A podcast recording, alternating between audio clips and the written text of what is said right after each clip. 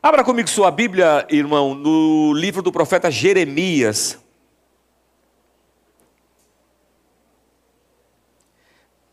Eu falo, abra sua Bíblia. A gente não usa mais Bíblia, tem o telão, né, irmãos? Mas é para quem está em casa que eu, às, às vezes, continuo falando, sabe? Para não ter, não ter problema. Eu deixei a minha Bíblia em casa.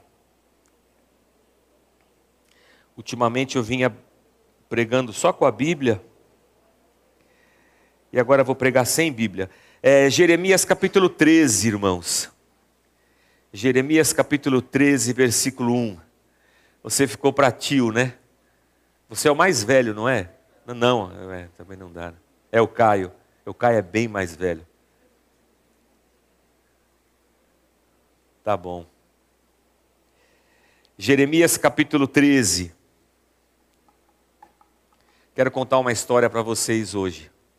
Ó, eu vou pedir licença aqui, porque essa alguém deixou essa pasta aberta, branca, atrás de mim, e está atrapalhando a imagem ali da televisão, olha. O cenário, está atrapalhando o cenário. Tirei, tá? O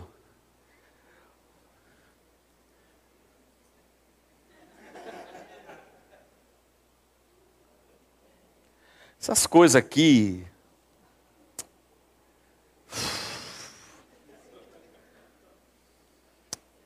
É fogo, viu, irmãos? A gente quer fazer uma coisa bonita, mas é difícil. Jeremias capítulo 13. Está na Bíblia, está na tela. Espera só um pouco, irmãos. Eu fui arrumar o cenário aqui. Assim me disse o Senhor: vá comprar um cinto de linho e ponha-o em volta da cintura, mas não o deixe encostar na água. Comprei um cinto, pus em volta da cintura, como o Senhor me havia instruído. O Senhor me dirigiu a palavra pela segunda vez, dizendo: Pegue o cinto que você comprou e está usando, vá agora a Perate e esconda-o ali numa fenda da rocha. Assim fui e o escondi em Perate, conforme o Senhor me havia ordenado.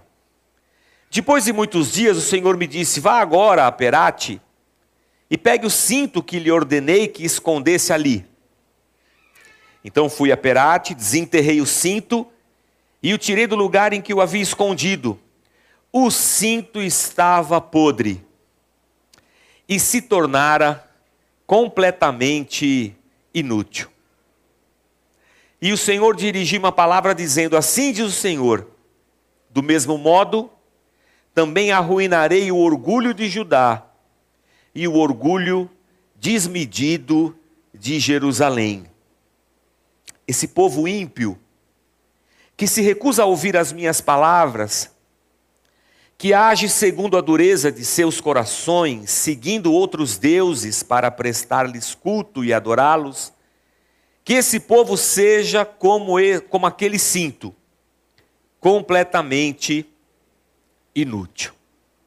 Assim como um cinto se apega à cintura de um homem, da mesma forma fiz com que toda a comunidade de Israel e toda a comunidade de Judá se apegasse a mim, para que fosse o meu povo, para o meu renome, louvor e honra. Mas eles não me ouviram, declara o Senhor. É isso aí. Até aqui. Depois a gente vai ler o 18, tá, Patrícia, Priscila? Priscila. O capítulo 18 depois vai ser a nossa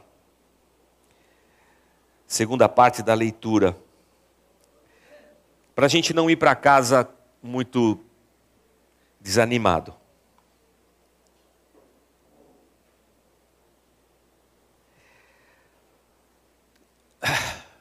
Jeremias, irmãos, é um profeta do Antigo Testamento que a gente olha para ele, ele é o, o profeta da destruição inevitável. A gente encontra isso em alguns livros. O profeta da destruição inevitável. Você que é pai, já viu o seu filho pegando o leite em cima da mesa para entornar no copo? E você percebe que o copo está no canto da mesa, que o leite está muito cheio, ele não vai conseguir segurar o peso e vai dar meleca. Você já passou por essa situação? Já. E o negócio derramou? Derramou. Você já falou assim: cuidado, não faz isso. Já falou. Adiantou? Não. Fez assim mesmo. E deu meleca. Você é o profeta da destruição inevitável. Você estava vendo que ia dar porcaria, você disse que ia dar porcaria, mas ele não avisou, ele não deu ouvidos.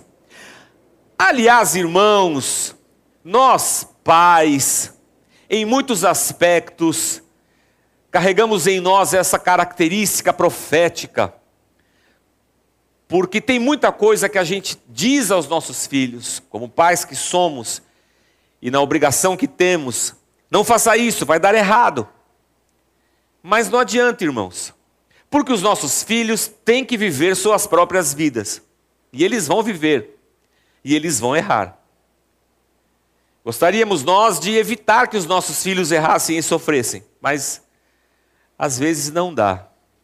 O Jeremias é um profeta da destruição inevitável, porque quando Deus o chama para ser profeta, Deus já sabia que a destruição de Jerusalém era inevitável. Então, quando Jeremias vai profetizar, ele talvez não soubesse, né? Mas Deus já sabia, não tem jeito.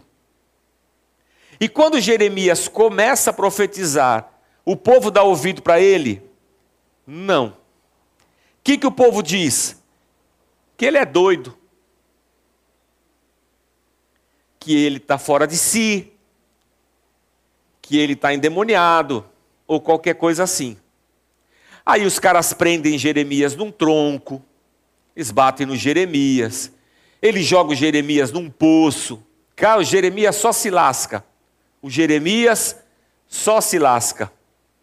Você já teve a impressão de que depois que você se converteu e você quis firmar o pé na igreja, você só se lascou? Já teve essa impressão ou não? Essa irmã está rindo porque já foi, né? Foi.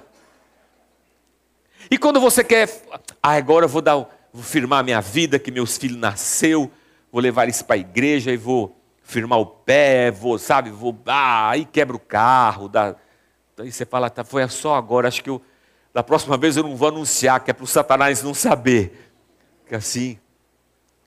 Mas o, o, o Jeremias deve ter pensado assim, oxa Deus, foi o senhor que me chamou, o senhor me chamou, me vocacionou, falou que eu ia, para eu ir, que o senhor ia me fortalecer, e os caras estão só me arrebentando. Pois é, Jeremias é um caso desses aí.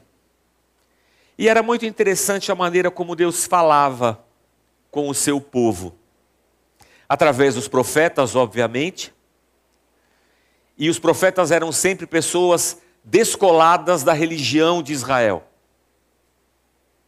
O profeta nunca era alguém de dentro da religião, um sacerdote, um levita, alguém do templo. O profeta era sempre alguém de fora da religião. Porque a profecia geralmente vinha contra o povo, contra o rei, contra a própria religião. Não podia ser alguém que estava comprometido com a estrutura, com o sistema. Era sempre alguém alheio, alguém de fora, que chegava com um outro olhar. Quando a gente começou a Casa da Rocha, há muitos anos atrás, um, um pastor falou isso para nós. Vocês são uma igreja profética. A gente quase esconjurou. Sabe quando esconjura o pé de pato mangalô três vezes, que a gente fazia quando era pequeno? Porque a gente vinha de uma realidade neopentecostal, de profecia, de eis que te digo, aquelas coisas tudo. E a gente queria meio fugir dessas coisas, desse negócio de descobrir o RG, o, o SIC, sabe? Atenção, o pessoal aqui está com o SIC 712, 419, 503, 798, 12. Deus está falando com você. Eis que a vida está difícil, irmão, mas Deus vai te honrar. Aleluia. Essa, essa profecia é boa. Não que a gente não creia nas profecias, a gente crê. O que a gente achava é que a coisa estava muito meio fora do controle. Mas o pastor falou assim: vocês são uma igreja profética porque vocês são uma voz no meio de toda essa desse mundo caído, louco. Vocês estão anunciando o reino de Deus. Nesse sentido, irmãos, toda a igreja é uma voz profética. Anunciando para esse mundo perdido o juízo e o perdão de Deus. Mas a gente não quis colocar igreja profética, a casa da rocha, senão a gente ia ter que abrir uma filial na Celso Garcia, e a gente achou melhor não. A gente não quis. Deus fala assim com Jeremias: Jeremias, compra um cinto para você. Naquele tempo, o cinto, o cinto era um tecido. As roupas geralmente eram de linho, ou algum tipo de algodão, sei lá, lá atrás, no deserto. E o cinto servia para amarrar a roupa, para movimentação dos braços ficarem mais fácil, das pernas também. Compra o linho, ele compra o cinto de linho, ele comprou, amarrou na roupa. Aí Deus falou: beleza. Parece o, o seu Miyagi. Lembra do seu Miyagi? Ele fala: polir a direita, polir a direita, polir a esquerda. E aí o. O Daniel San fala: eu quero vir aqui aprender karatê, não vim aqui polir. Aí soco ali, ah, ah, tá vendo? Tá lutando karatê e aprendeu. Era sempre na metáfora. Comprou o cinto, bolsou o cinto e botou. O que, que Deus, perguntou, o que, que Deus quer falar com isso? Ô Jeremias, o cinto está servindo? Está servindo, Senhor. Segura a roupa? Segura. Está cumprindo seu papel? Está cumprindo. Está tudo bem? Está tudo bem. Agora pega o cinto e enterra numa rocha lá. Mas tá bom. Enterrou o cinto e voltou para casa. Não entendendo muito bem ainda. Passou uns dias, Deus falou assim: Jeremias, volta lá no cinto. Aí ele voltou. Quando ele pegou o cinto, estava podre. Podre. Você já pegou pano podre que você só puxa assim, o pano rasga? Aí veste o cinto, Jeremias. Ele foi botar, puf, rasgou. Segurou a roupa? Não. Tem serventia? Não tem. Podreceu?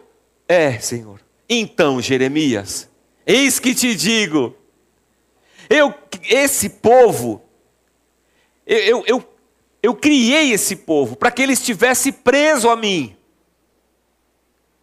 E estando preso a mim, esse povo tivesse um sentido de existência. Preso a mim, esse povo tivesse vivo. Porque eu sou a vida. E, e, e eles permanecendo presos a mim, estariam ligados à, à única fonte de vida existente em toda a natureza. Mas quando eles se afastam de mim, eles perdem a sua capacidade de viver. E o texto é pesado, perderam a sua utilidade. Como seres humanos, como ser humano chamado para ser a imagem de Deus e para cuidar do jardim, porque foi isso que Deus disse para Adão, para cuidar do jardim.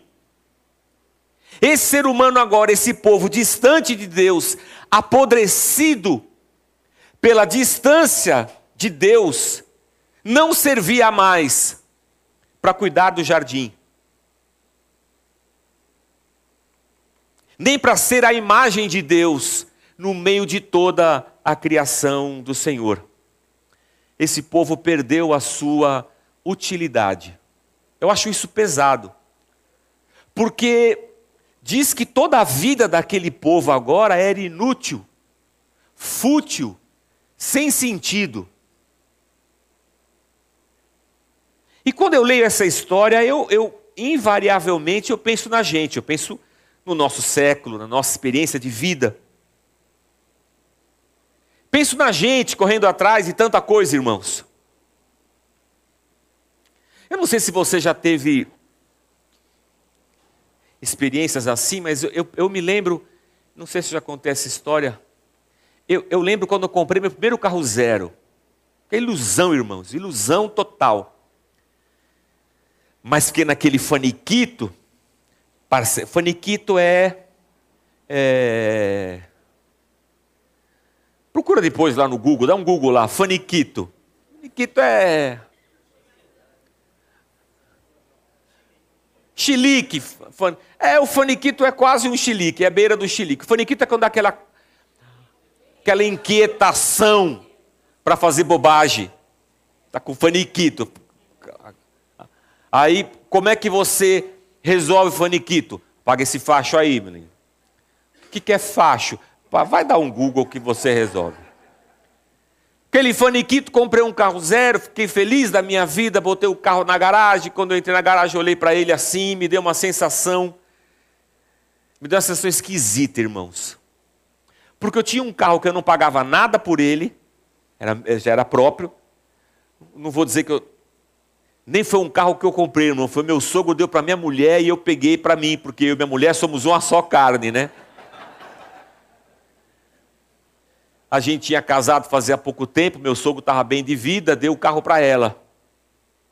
E ele falou, ele deu um carro para ela e um carro para o irmão dela.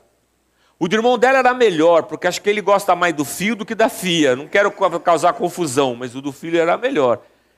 E ele estabeleceu um valor para comprar. Na época, o nosso, ele pediu mil reais. Cara, não paguei até hoje, irmão. Eu me recuso a pagar o, o carro. Mas o carro estava quitado, era nosso, estava lá levava, trazia, freava, acelerava, tudo, irmãos. Completo. Pneu, roda, guidão, completinho, vidro, tudo, lataria, completo, completo. Aí eu deixei aquele carro lá e peguei um outro, pneu, guidão, lataria, e um carnê, irmãos, de uma dívida de 36 meses, na época 36 meses. E eu falei, por que, que eu fiz isso, né? Esse carro vai fazer a mesma coisa que o outro carro fazia.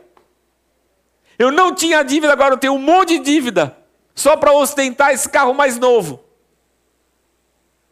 Me deu uma sensação, irmãos, de, claro, de, ai que legal, mas uma sensação assim de. Que palavra eu poderia usar que fosse gentil para mim mesmo? Uma sensação meio idiota, assim. Eu falei, eu sou um idiota, amor. Era isso que você ia falar? Fala, serva. Me senti um idiota, falei, por que eu fiz isso? É só um carro. Ai, Jorge, você não está sendo muito, muito duro com você? Acho que sim. Mas a nossa vida não é uma sucessão em certo aspecto de futilidades. E que a, em que a nossa alegria e o nosso prazer se dissolve em meio a coisas que não significam no frigir dos ovos nada. Mas Jorge, aí também não dá, né? A gente tem que ser feliz. Ok, concordo. Senão a vida fica muito chata. É. A gente também tem que ter uma alegria. Eu sei, a gente tem. Mas você percebe que é nessas alegrias a nossa vida se esvai, ela passa. E o carro que eu comprei hoje, amanhã está velho. E a casa que eu comprei também, ela vai ficando velha. No meu caso, eu já comprei uma casa velha, então já não tive nem alegria dela estar tá nova. A casa fica velha, dá despesa. A gente envelhece, irmãos. E a gente às vezes vai nessa coisa da, da futilidade, dessa rapidez da vida que nos oferece coisas dizendo elas vão tornar você feliz. E de repente eu percebo que no meio dessas coisas todas a minha vida não faz sentido. E eu estou distante de Deus. É aquela história que eu ouço desde que eu era pequeno. Eu era pequeno, eu ia na igreja e o pastor já falava: vai comprar casa na praia, aí vai para a praia no sábado, domingo não vem para a igreja. É, no fundo é isso aí. Por isso que eu oro todo dia, irmãos, de joelho no chão, no milho. Senhor, deixa aquele povo pobre. Aleluia. Porque se eles comprar casa na praia, eles vão se voltar contra o Senhor. Você descobriu porque você não prospera, né, irmão? É a oração do profeta. Não, mas é fogo, irmãos. A vida cristã é uma vida de disciplina. Disciplina é uma coisa boa, irmãos? Ah, essa. Você gosta de fazer exercício? Não. Tem disciplina para fazer exercício? Não tem. A maioria não tem. Ir lá todo dia, fazer exercício. Você só vai sentir o resultado dali um ano. Se fizer assim, certinho, e tem que todo dia, faça sol, faça chuva, tem que ter disciplina. Para estudar tem que ter disciplina? Tem que ter disciplina. Tem disciplina, a não ser que vai assim, não vai dar valsa colando, essas coisas, mas tem que ter disciplina. Para quase tudo na vida tem que ter disciplina. Para ser cristão tem que ter disciplina? Aí tem que ser, tem que ter só. Para ler a Bíblia. Para orar todo dia. Você acha que vem assim, tipo a tipo a cegonha que trouxe seu filho? Não é assim, irmãos. É, você não vai acordar um dia assim, ai que vontade de ler a Bíblia. Meu Deus, que vontade de ler a Bíblia que me deu. Aí vou abrir, fiquei lá, pastor, nem vi. Fiquei 40 minutos lendo a Bíblia, nem percebi. Nossa, que coisa boa, né, pastor? Ah. Aí comecei a orar, o pastor. A orar e fui orando, fui no vídeo, já tinha passado uma hora, até esqueci da novela. Ah, vá. tem que ter disciplina? Tem disciplina. Para coisa ruim, tem que ter disciplina? Não precisa, irmão. Coisa ruim a gente já quer mesmo, a gente quer. É duro, irmão. Não é fácil, eu sei.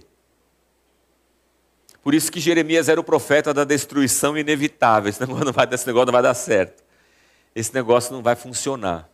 Esse povo, esse povo se afastou de mim. E esse povo perdeu a, a utilidade deles. Quando eu penso em cinto, eu, eu sou remetido assim na minha mente a, a, ao Novo Testamento, a Paulo dizendo aos Efésios que lá na armadura espiritual, lembra? A gente tem que pôr o cinturão da verdade. Efésios capítulo 6. Porque estarmos a Deus é estarmos unidos a Deus como um cinto está preso à minha cintura eu estar atado a Deus com esse cinto, significa estar ligado à verdade. Estar ligado a Deus acima de todas as coisas é estar ligado à vida, porque Deus é a fonte da vida. Existe vida fora de Deus? Eu vou dizer para você, não. No aspecto absoluto, não. Nesse espaço-tempo em que a gente vive, há uma pseudo-vida afastado de Deus, que já está condenada à morte, porque todo mundo vai morrer. Por isso que o filósofo contemporâneo diria: não leve a vida muito a sério, porque ninguém vai sair vivo dela. E nós não vamos mesmo. A não ser aqueles que foram salvos em Cristo por Deus, que haverão de gozar da vida eterna. Mas estar ligado a Deus é estar ligado à verdade, é estar ligado à vida, é encontrar o seu real papel, função, sentido para a vida. Mas o povo preferiu encontrar sentido, alegria e vida distante de Deus. E isso me volta mais para trás da Bíblia ainda, lá em Gênesis, lá em Adão. que quando é tentado tem esse insight na cabeça dele: eu posso viver sem Deus. Se eu comer esse fruto, eu vou conhecer o mal, eu vou conhecer o bem, e eu vou ser como Deus. Lindo, perfeito, maravilhoso. Comeu e entrou numa, numa espiral negativa. Tá, o, o ser humano está descendo para o buraco. E eu me perco nessa espiral, nessa falácia nessa de vida, nessa vida falsa, nessa sucessão de pequenas alegrias que eu acho que vão me satisfazer. E a vida perde o seu sentido, e Deus diz: esse povo hoje é inútil, está correndo atrás do próprio umbigo. Igual corrida de cachorro, que eles botam um coelho na frente correndo e o cachorro corre atrás do coelho, não vai, alcançar nunca, porque o coelho é de lata, tá só. A gente às vezes está assim. Já viu correndo, cachorro correndo atrás do rabo? O Ozzy não corre atrás do rabo.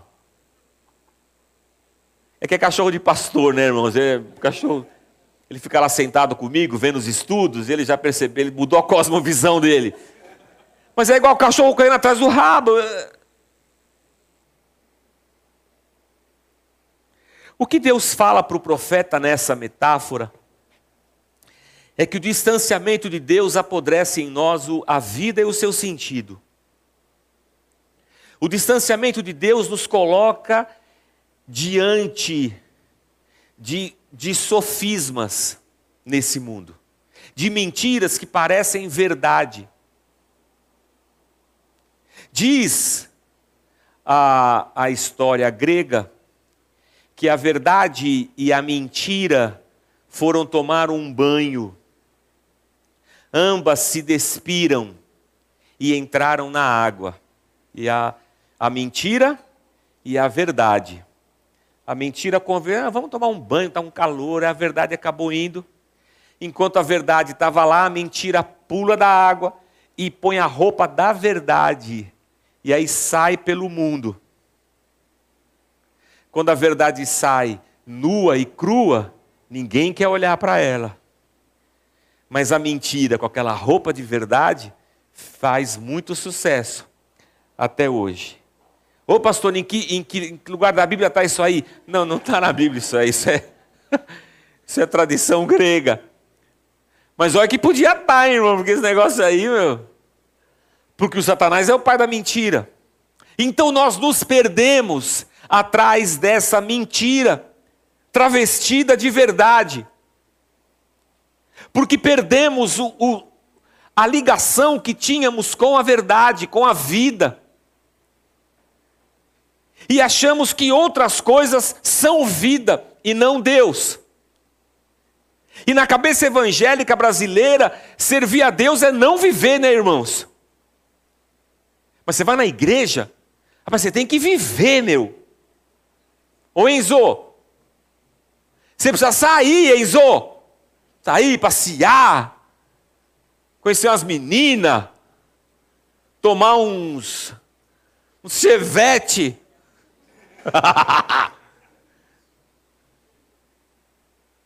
Precisa viver um pouco, né, irmão?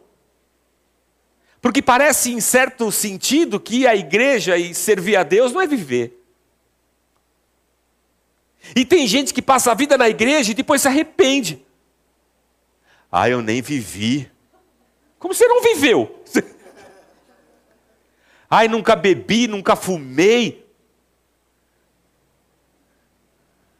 Nunca fui num prostíbulo, sabe? Nunca participei de uma de um vucu-vucu, tipo BBB embaixo do cobertor, todo mundo lá naquela coisa. Nunca fiz isso nunca cheirei uma cocaína, nunca fumei maconha, nunca fiz nada, não vivi.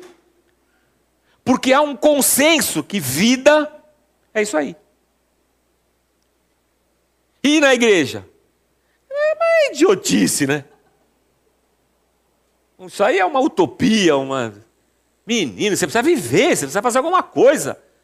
Ai, meu Deus. Mas é isso aí que essa história conta pra gente. E Deus está dizendo para Jeremias: Jeremias, esse povo se afastou de mim, e esse negócio não vai dar certo. Está vendo esse cinto podre? É o povo hoje. Deus sabia que o povo não ia voltar, sabia. Jeremias já tinha se ligado que o negócio não ia dar certo. Sim. O que se faz numa situação dessa, irmão? Ora, senta e deixa o barco explodir. Senta e deixa o barco explodir. Só que aí vem o capítulo 18 de Jeremias, que a gente não leu.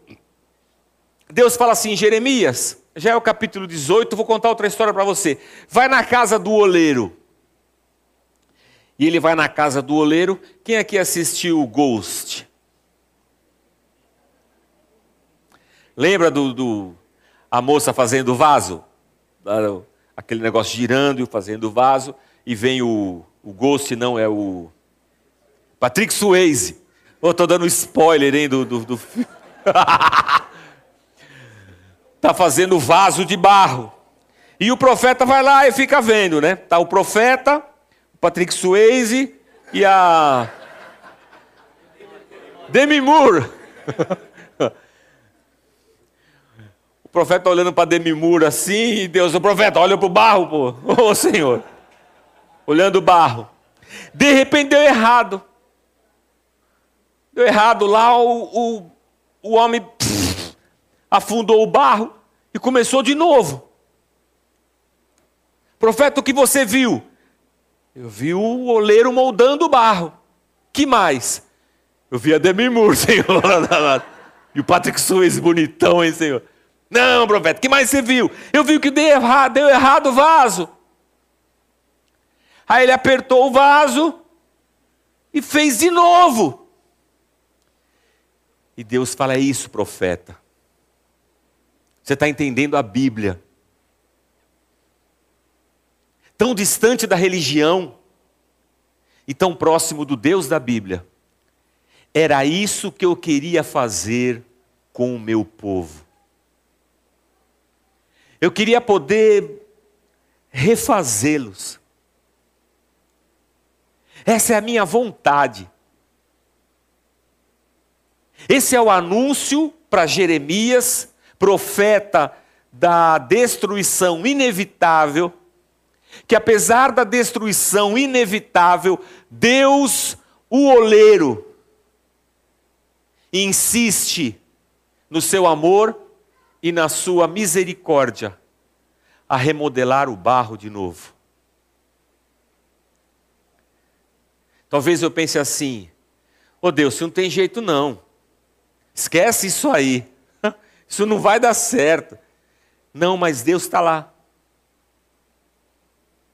Isso mostra o caráter de Deus, seu amor, sua misericórdia. E isso mostra também, irmãos, uma possibilidade imensurável de nós, seres humanos, sermos remodelados à imagem de Deus.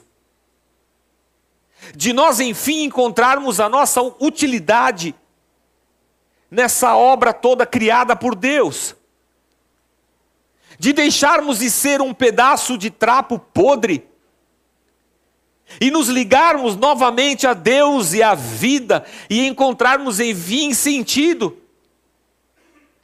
E entendermos que vida, irmãos, não é essa doideira que vida é Jesus Cristo, vida é Deus, Ele é a vida.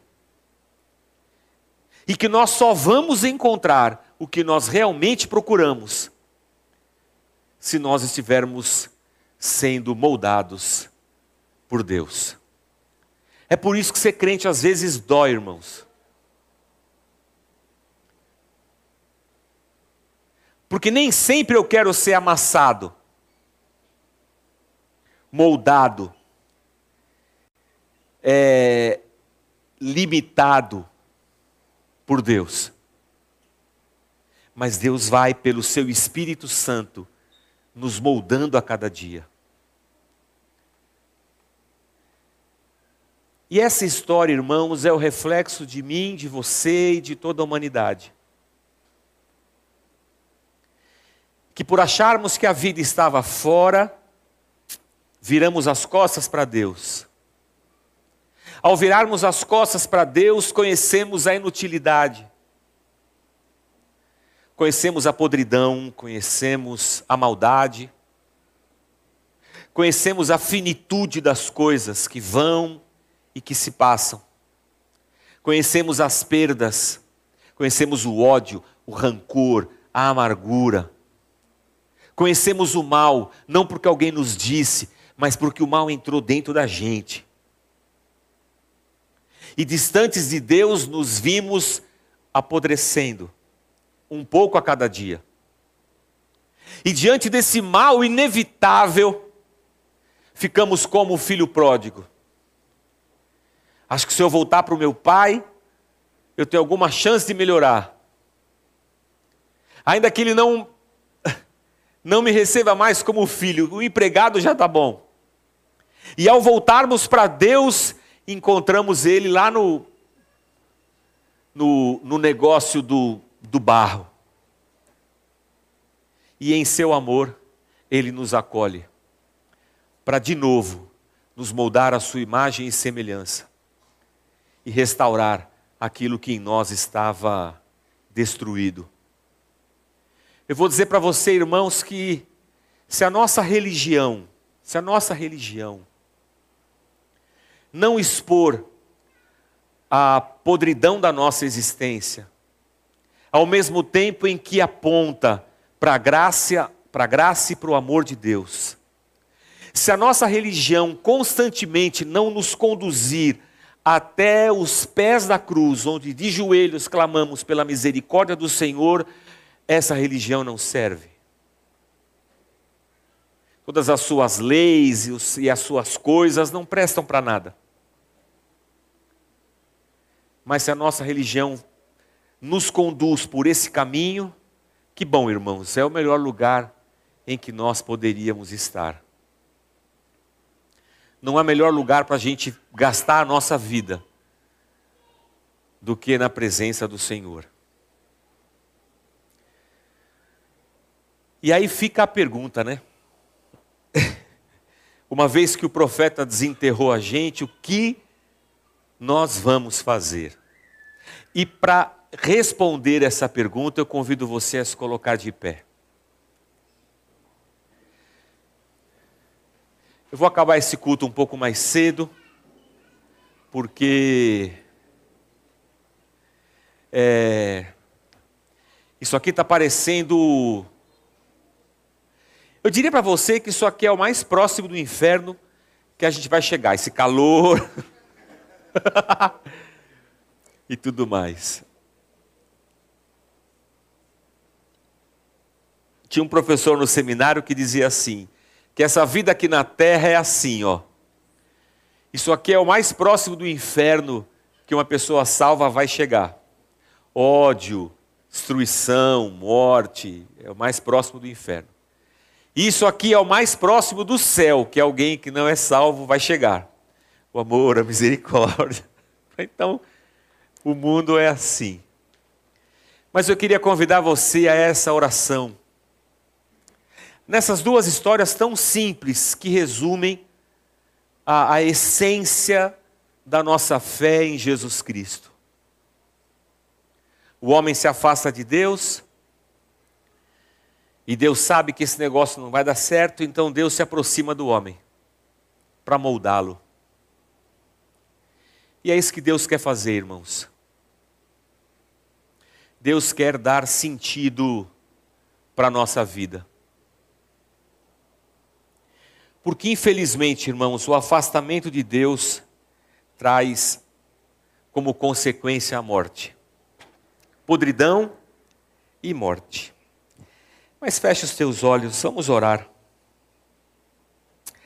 Só você sabe o quão distante você está ou o quão perto você está.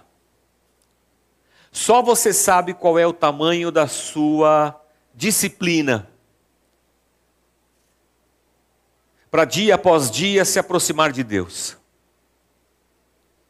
Só você sabe também qual é o tamanho da sedução que essa falsa vida produz nos seus olhos. Só a gente sabe, ninguém mais sabe. Só você sabe quantas vezes que você já disse para você mesmo: "Ah, eu vou levar minha vida cristã mais a sério. Ah, esse novo ano eu vou, sabe, vou mais à igreja, vou até me envolver com algum departamento lá, vou fazer alguma coisa. Ah, esse ano aqui eu vou servir mais a Deus. Só a gente sabe quantas vezes a gente já falou isso. E só você sabe também o tamanho da podridão que tomou conta da sua vida. Só a gente sabe. Porque uma das lições que a mentira ensinou para a gente é a disfarçar a verdade.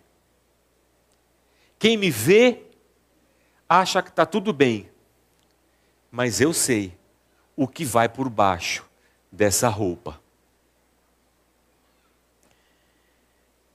E o que esse texto diz para a gente é que não importa o tamanho da nossa podridão, do nosso afastamento, esse texto, esse texto mostra para a gente que Deus nos ama ao ponto de moldar para moldar de novo a nossa vida. E que seja essa a nossa oração nessa manhã. Pai, nós oramos a Ti hoje. Às vezes a religião complica tanto as coisas, ela é tão simples, Senhor. Ela está diante dos nossos olhos. E, Senhor, no fundo a gente sabe porque conhecemos os nossos caminhos, conhecemos os nossos erros, porque sabemos que estamos distantes, porque dentro de nós o Teu Espírito clama para nós voltarmos.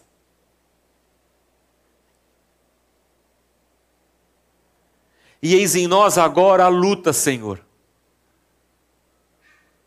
da nossa carne que nos ilude e do teu espírito que anseia e que quer nos aproximar de ti.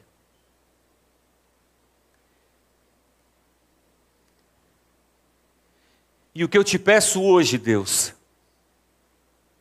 por esse povo, por nós, é que a nossa oração hoje seja: faz de nós hoje, Senhor, um, um vaso novo. Molda-nos, Senhor, a tua imagem e semelhança. Que a tua alegria, Senhor, reine de novo dentro de nós. Que sejamos, ó Deus, ligados novamente à vida e à verdade e a esperança floresça dentro da gente, Pai. Transforma o nosso coração. Que através do Teu Espírito Santo encontremos forças para resistirmos, Deus, às nossas próprias fraquezas.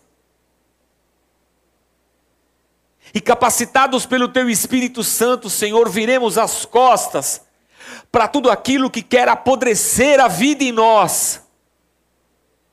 E retomemos a nossa caminhada como discípulos do teu filho. Transforma a gente, Senhor, cada dia mais, a tua imagem e semelhança. Eu digo, Pai, transforma o nosso casamento de mentira, de fachada, em um lugar de amor, de alegria. Que cada um de nós tenhamos a coragem de despidos diante de Ti, Senhor, buscarmos restauração, buscarmos um renovo sermos transformados, Pai, pelo Teu amor e misericórdia. que a gente consiga superar essa mentira que hoje conduz a vida e que nos encontremos com a verdade em Ti, Senhor, hoje e sempre. E assim, Senhor, como igreja, sejamos sal e luz. E assim, Senhor, individualmente encontremos, enfim, a verdadeira felicidade que está em Te servir, Senhor. Essa é a minha oração, essa é a nossa oração. Despede a gente para os nossos lares. Que o calor desse dia, Senhor, seja uma metáfora do calor do Teu Espírito dentro de nós, que constantemente esteja conduzindo a nossa vida até a Tua santa presença. Nos abençoa e nos despede. É o que nós oramos agradecidos, em nome de Jesus Cristo, Teu Filho. Amém. Amém. Amém. Graças a Deus. Dê um sorriso, um abraço quem está do seu lado. Deseja a Ele uma boa semana.